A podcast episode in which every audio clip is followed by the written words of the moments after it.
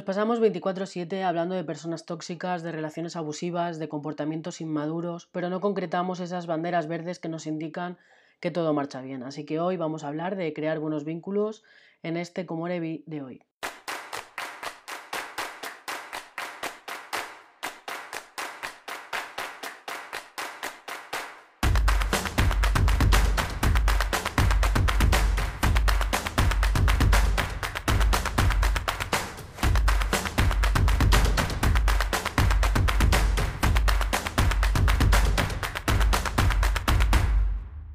Otro día en terapia estuvimos hablando de que a veces nos fijamos solo en lo negativo de las experiencias que tenemos, de que si nos focalizamos en lo malo, en vez de encontrar soluciones, nos daremos de bruces con más malestar y más problemas. Es como una piedra que lanzas al agua y esas ondas se van haciendo cada vez más grandes. Y no está mal darle una miradita a lo que no funciona o a lo que no nos gusta, sino no seríamos capaces de cambiar y de evolucionar. Está escrito en nuestro ADN. Así que he pensado reunir conceptos positivos y maneras de hacer las cosas bien para concretar lo que sí queremos en nuestras relaciones y lo que sí queremos en nuestra manera de vincularnos. Lo primero sería definir aquellos límites que esperamos tener en pareja. Ya sé, siempre nos vamos al tema pareja, pero es extrapolable a cualquier tipo de relación y ahora iremos además a profundizar en otro tipo de relaciones que me parecen mucho más chungas de analizar que lo que es una relación de pareja. Eh, los límites que se establecen en pareja son tan diferentes como diferentes somos cada uno de nosotros. No es lo mismo lo que voy a querer yo que lo que vas a querer tú. Por lo que es necesario establecer las bases de lo que va a ser nuestra relación. Yo pondría unos límites en el ámbito privado y otros en el ámbito público. Ya sé que hay quien la palabra límite le da urticaria, pero los límites nos permiten vivir en sociedad y esto no implica que metemos al otro en todo. También os digo que a quien no le parezca bien lo propio, ahí tiene la puerta, que cierre despacito al salir para no molestar. En el ámbito privado hay unos básicos para mí, que son, primero de todo, respeto en la manera de pensar. Parece algo que no debería ni describir, pero es algo que se está eh, saltando bastante eh, la gente a la hora de relacionarse y no nos damos cuenta, de verdad que no. Y no, no es exclusivo en relaciones tóxicas, abusivas, sino en todo tipo de relaciones. A veces no toleramos que la persona que tenemos enfrente piense de manera diferente a nosotros y se nos puede escapar microinsultos como eres tonto, no sabes de lo que hablas y otras frases que invalidan el razonamiento de la otra persona. Ya no es que no te sientas comprendida en la relación, sino que incluso eh, puedes llegar a pensar que eres imbécil. Eh, lo segundo sería la comunicación asertiva. Yo necesito que mi pareja me comunique si hay algo que le preocupa o disgusta. Esto me hace ya eh, rayarme menos, yo que soy sobrepensante, y es una de las cosas que primero verbalizo. A mí que me apliquen la ley del hielo, que pretendan que adivine mentes, pues es una cosa que realmente no me va. Y es una de las cosas que he aprendido con el transcurso de la vida. Si hay algo que puedo hacer para que te sientas mejor, desde luego que lo voy a hacer, porque quiero que estés en mi vida. Así que dime las cosas que necesites decirme, pero de la mejor manera, porque tú también me quieres o no. Lo tercero es que en las discusiones, que no se vaya la otra persona dando un portazo. He estado con una persona que a la mínima discusión huía y eso me generaba una sensación de impotencia y abandono que no es ni medio normal. Ya sé que cada uno tiene una manera diferente de afrontar las cosas y que hay gente que necesita tomar distancia, lo sé, me pasa, pero hay una manera correcta de hacerlo. Bueno, habrá varias, pero la que sí o sí es correcta es avisando a la otra persona de que te vas a dar un paso para calmarte o a tomar aire para no romper a llorar de la impotencia, pero que cuando los ánimos estén mejor se continúa la conversación desde otro punto. Así también nos da tiempo a todos a reflexionar y a no decirnos barbaridades. Lo cuarto que quiero es tiempo de calidad. Soy una persona que no necesito demasiado tiempo para mí en exclusiva, pero sé de la importancia de ese tiempo de autocuidado en los demás y en mi vida también. Lo que no puede ser es que la otra persona tenga un montón de hobbies y que cuando esté conmigo esté a otras cosas. Prefiero poco tiempo y de calidad que tenerte en el sofá con el móvil en la mano todo el día. Es verdad que a mí mi pareja siempre me suma y que me lo paso mejor con ella, si no, no estaría con esa persona. Y me ha seguido pasando después de una década, eh, porque no es solo la cuestión de los, o sea, cuestión de los comienzos. Eh, yo he estado 13 años en una relación y mm, me daba igual que fuera en el año número 10 o en el año número 11. A mí mi pareja siempre me suma, siempre me lo paso mejor. Esto hace que la intimidad, uno de los elementos bases de las relaciones de pareja, permanezcan en el tiempo y se nota las parejas que no tienen una buena intimidad. La última cosa básica para mí es que los planes conmigo solo se mueven ante un cataclismo. Me ha pasado que dentro del marco de dar libertad a mi pareja, porque ya digo que es importante que cada uno tenga su espacio, eh, los planes conmigo se podían cambiar si surgía cualquier mierdecilla y ahí estaba yo esperando a que los días que teníamos algo no se liase alguna. Entiendo que en la vida surgen contratiempos, pero no puede ser algo habitual de que si mis colegas me llaman el plan contigo es menos importante, así que a menos de que algún familiar se ponga enfermo o se muera o a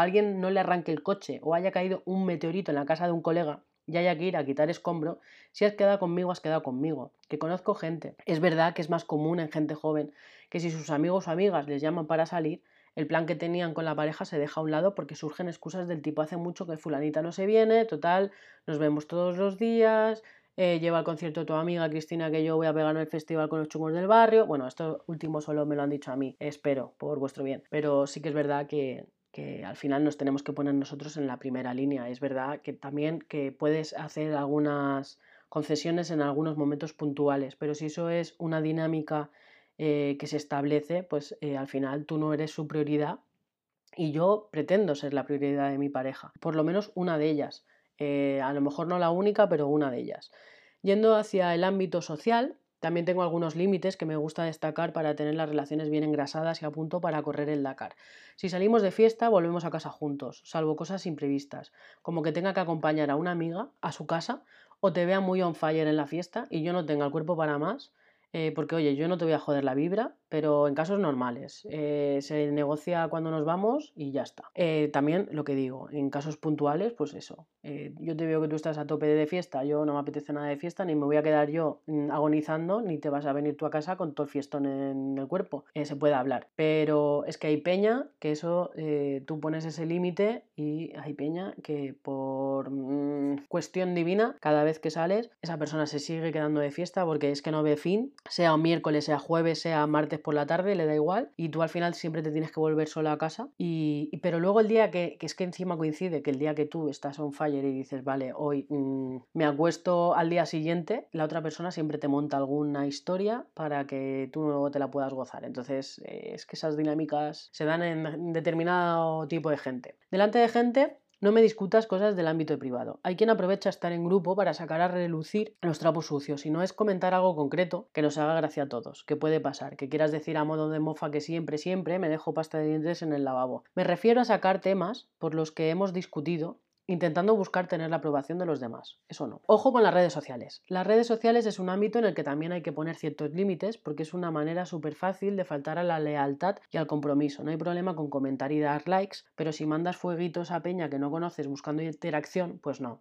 No me importa que digas lo cañón que está tu amiga o, amigo en tal foto, o que subas fotos como quieras. Es tu perfil, es tu vida. Pero no, no actúes como si no tuvieras pareja. Simplemente no me ignores. Y aquí entendemos todos y todas lo que es y lo que no es. Habla con tu ex. Pero, a ver, yo no tengo ningún problema en que mis parejas tengan contacto con sus ex porque yo hablo con mi ex mujer alguna vez pero de cosas normales. Esto de cuando viene a España, cuando se queda con Chandler, sobre mi sobrino, o si tenemos alguna duda de alguna especialidad o de su trabajo o del mío. Fuera de eso, la comunicación es para felicitarnos las fiestas, eh, los cumpleaños y para preguntarnos mm, cada seis meses si la familia está bien. Y la quiero mucho. Pero es que esto se trata de respetar a su pareja actual y de respetar a mi pareja cuando la hay. Eh, porque no hay ninguna voluntad de volver. O sea, que me lo podéis explicar, que yo entiendo que no todo el mundo será así, pero yo hay cosas que pues seré muy tradicional. ¿Qué le vamos a? Eh, si no te gustan las muestras afectivas fuera de casa, lo respeto comunícamelo y no te cojo de la mano ni te doy un beso. Pero tampoco sirva esto de que quieras ocultarme a mí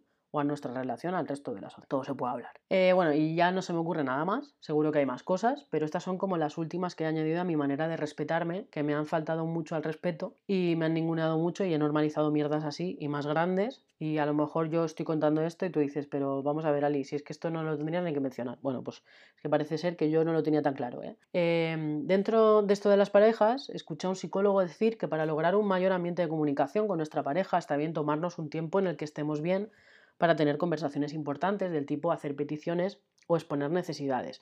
Por ejemplo, cosas que le puedes decir a tu pareja y que le harán sentir que puede comunicar cualquier cosa contigo y que quieres una relación madura y sana con esa persona, es decirle, Oye, ¿hay algo que te gustaría que hiciera diferente? ¿Hay algo que te gustaría que hiciera más o algo que te gustaría que hiciera menos? Eh, porque al final quiero que estés bien conmigo y me gustaría saber si hay algo de eso que yo puedo cambiar. Eh, crear un espacio en el que dialogar y hacer revisión de la relación hará que todo fluya de una manera más orgánica y favorable. No se nos puede olvidar nunca que las relaciones se trabajan, no es Cupido el que nos flecha el corazón. Las mejores relaciones empiezan desde la amistad y con el tiempo. Y las relaciones que no se trabajan, por mucho que lleves 40 años, pues mm, eso mm, al final se deteriora y yo, yo por mí, yo no estaría, la verdad. Eh, dicho esto, vamos a entrar en otro tipo de relaciones, como son las amistades, porque a los amigos se les permiten ciertas cosas que a nuestra familia o a nuestra pareja no, y a veces mantenemos relaciones abusivas con nuestro círculo de amistades solo porque pensamos que no nos deben lealtad o fidelidad, y nuestra calma y paz mental van directamente relacionados con la serenidad que trae el ambiente del que nos rodeamos. Igual que tengo unos básicos para mi pareja, también los tengo con mis amigos y amigos. Eh, el primero sería sinceridad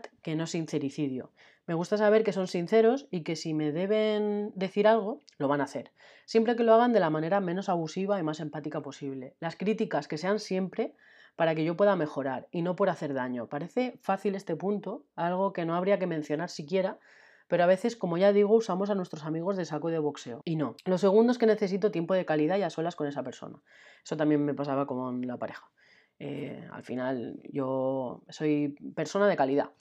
Eh, pasa que si tienes un grupo de amigos, siempre se suele quedar en grupo. Pero hay momentos en los que necesito hablar o pasar tiempo de manera individual y esto no significa que sea excluyente con el resto del grupo, significa que hay temas que hablo con una persona en concreto o que hay planes que me apetece hacer solo con esa persona. Normalmente cuando lo necesito lo pido, porque son situaciones muy concretas, pero los celos y las tonterías se quedaron en el cole, o por lo menos eso pensaba yo. El tercero serían las cero excusas. Me gusta que la gente quiera quedar conmigo cuando queda conmigo y no me gustan las mentiras, así que tolero bastante bien que si me avisan antes de quedar que al final no les apetece, no pasa nada. Si me vas a cancelar el plan, prefiero que me digas que no te apetece. Eso sí, que sea por lo menos un par de horas antes, que yo también tengo mi vida. Y si vas a llegar tarde, avísame, que eso se sabe de antemano. Me da mucha pereza la gente que empieza a enrocarse en excusas que me hacen perder el tiempo, de verdad, es que no hace falta. Y básicamente es esto todo, seguro que se te ocurren más cosas. Al final las relaciones las queremos sanas y responsables. Con los que creo que nos cuesta un poquito más poner límites, comunicarnos y ser responsables efectivamente son con los que deberíamos tener más inteligencia emocional esto es, con nuestros padres y nuestros hijos. A mí me cuesta horrores tener una relación sana con mi madre y mis hermanas porque llevamos mil años haciéndolo mal.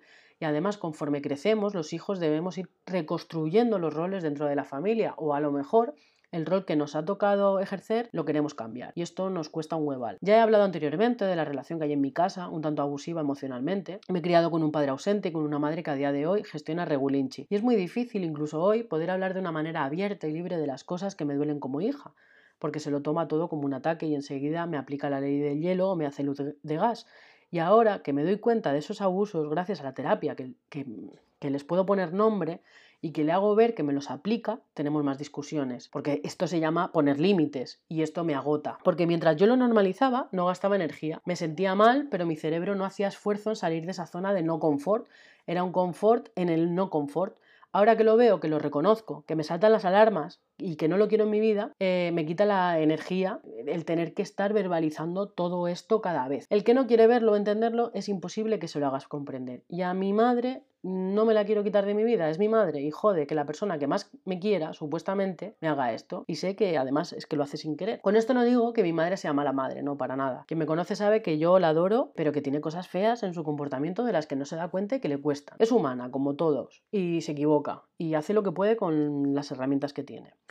Esto me hace plantearme muchas cosas, como que el amor no todo lo puede, porque no lo puede. Entonces, la táctica con mi madre está siendo la de hablar con ella poco a poco, haciéndole comprender lo que me produce daño, e intentando que comprenda que todo eso que hace que se relacione así conmigo le viene de que mi abuela no le daba el cariño de una manera sana. Y ella piensa que todo eso está bien, que la familia tiene que aguantar y no, hay pequeños cambios y eso mola, porque si alguien va a querer aprender a relacionarse mejor con nosotras, va a ser nuestra madre, o eso creo yo, o eso debería de ser. También empiezo a tomar distancia, a salir de casa cuando me disgusto y darme un paseo para intentar decirle las cosas mejor, porque yo también peco de decirle las cosas de manera abrupta, y esto tampoco puede ser, a una madre hay que hablarle bien siempre, y la verdad es que no siempre lo hago. Otra cosa importante es intentar cambiar el rol que tengo en mi casa, comunicando que ya no quiero encargarme de tal cosa porque no quiero prolongar el rol de cuidadora protectora en casa anteponiendo mis necesidades, ayudo a que ellos se gestionen las cosas de las que deben responsabilizarse. Esto me recuerda siempre al libro de Kafka, La Metamorfosis, que me leí con 18 años, cuando no paraba de quejarme de todas las obligaciones que tenía yo en casa. Y me lo recomendaron, además una amiga de mi madre que lo veía desde fuera, y oye, que dieron en el clavo. Nadie es imprescindible en la vida de nadie, nosotros tampoco lo somos, solo en la nuestra propia. Así que trivializar con esto también ayuda a desapegarnos de peña que forma parte de nuestra vida y que de alguna manera nos daña. Para concluir, solo dos consejos. El primero es que aprendas a autocuidarte, que nadie lo hará mejor que tú, solo tú sabes exactamente lo que necesitas. Y lo segundo, que si te ves desbordado o desbordada, los psicólogos son nuestros amigos. Encontrar al terapeuta que nos funcione no es fácil, pero merece la pena. Nos vemos en el próximo Como.